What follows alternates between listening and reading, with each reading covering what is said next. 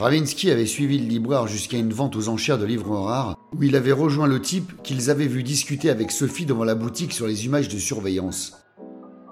La vente allait bientôt se terminer et Ravinsky voulait que Moulinet la rejoigne rapidement pour qu'il puisse filer le libraire et le type à l'imperbège. Moulinet lui raconta sa découverte dans le bureau du libraire et lui dit qu'il allait rester ici pour chercher cet interrupteur qui déverrouillait la trappe. Ravinsky allait donc suivre seul le type à l'imperbège pour voir ce qu'elle pourrait en tirer. Maintenant, il fallait que Moulinet réfléchisse. Où est-ce que cet enfoiré avait bien pu planquer cet interrupteur? Il tenta de suivre le fil électrique coincé entre les lattes du parquet, mais celui-ci disparaissait rapidement dans la plainte et avec le bordel ambiant qui régnait dans ce burlingue, difficile de faire des recherches correctes. Le téléphone de Moulinet vibra.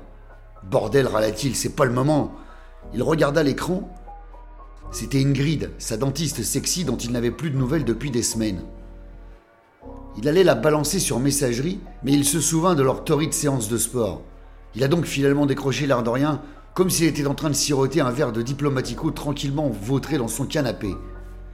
Ingrid, ma chérie, ça fait plaisir de t'entendre. Je n'arrivais plus à te joindre. Tu avais une dent contre moi ou quoi? Ok, je sais que ma vanne est pourrie, mais c'est pour détendre l'atmosphère. Comment tu vas? C'est vrai que ta blague est pourrie, Moulinet, répondit Ingrid. Ça va, j'ai un nouvel appartement et je me disais que tu aurais pu me rejoindre, histoire de pendre la crémaillère à poil et au champagne. À moins que tu ne sois encore en train de t'envoyer une de tes poufias vulgos. Non, rigola Moulinet, je ne suis pas en train de m'envoyer une poufiasse, je suis à Paris sur une enquête. C'est ça, encore un de tes bobards, Moulinet. Non, je t'assure, c'est la vérité, mon ange, crois-moi, sinon je t'aurais rejoint avant même que tu raccroches. Moulinet s'est affalé dans son fauteuil. Dis-moi, ma belle, comment est-ce que tu es habillée là, maintenant, tout de suite? Eh bien, répondit Ingrid avec une voix langoureuse, je porte un déshabillé transparent, mais trop court, avec rien en dessous car il fait une de ces chaleurs ce soir. Tiens donc, ricana Moulinet, dis-moi un peu plus sur ce petit déshabillé trop court.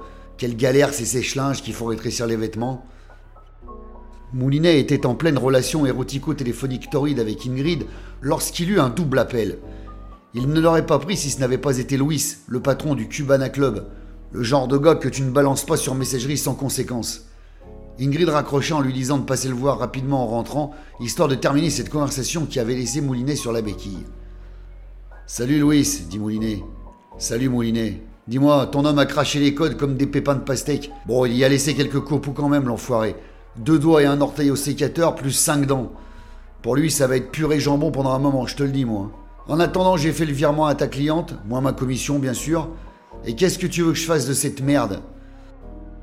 Est-ce que tu peux nous le garder encore quatre jours, Louise demanda Moulinet. Deux, pas plus. Après, je le balance dans le Rhône. Ok, merci, Louise. Deux jours. Moulinet raccrocha et appela Séverine pour lui annoncer la bonne nouvelle.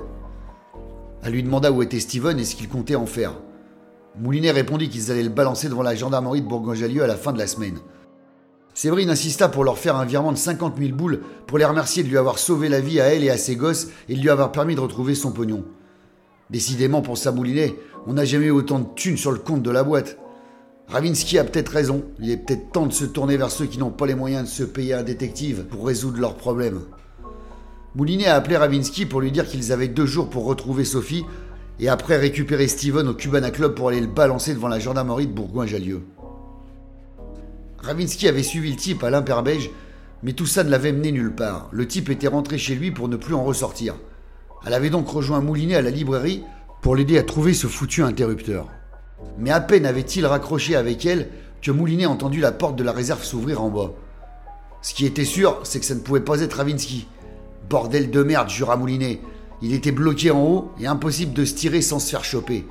Il fallait qu'il se magne le cul de trouver une planque car quelqu'un montait au bureau par la seule issue possible. Mais où se planquer dans une pièce carrée envahie de bouquins? Moulinet a trouvé la planque la plus merdique de toutes les planques merdiques. Il s'est caché derrière les rideaux de la fenêtre comme l'amant en calbute d'un mauvais vaudeville. Sur ce coup-là, il se donnait perdant à 10 contre 1. Les pas résonnèrent dans le bureau, et Moulinet se préparait à bousculer l'inconnu qui tirerait le rideau, histoire de se tirer sans se faire reconnaître, mais personne ne se pointa.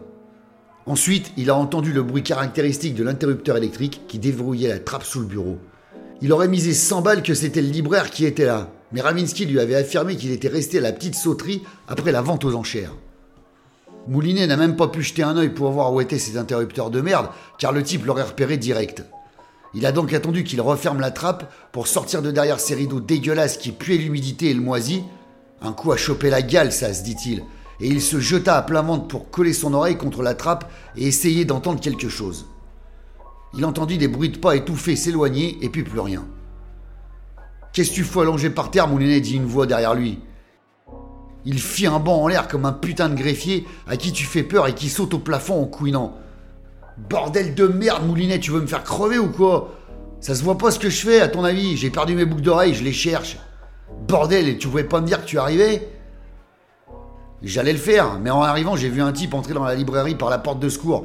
Alors je l'ai suivi discrètement et je suis tombé sur toi, le nez dans la poussière. Mais je sais pas où est passé le type. Ton type est là-dedans, dit Moulinet en montrant la trappe. Et comment ça s'ouvre? Eh bien, ça s'ouvre avec un interrupteur, mais je sais pas où il est, je me fais chier à le chercher ce truc. La porte de secours s'ouvrit à nouveau au rez-de-chaussée et des pas résonnèrent dans l'escalier métallique.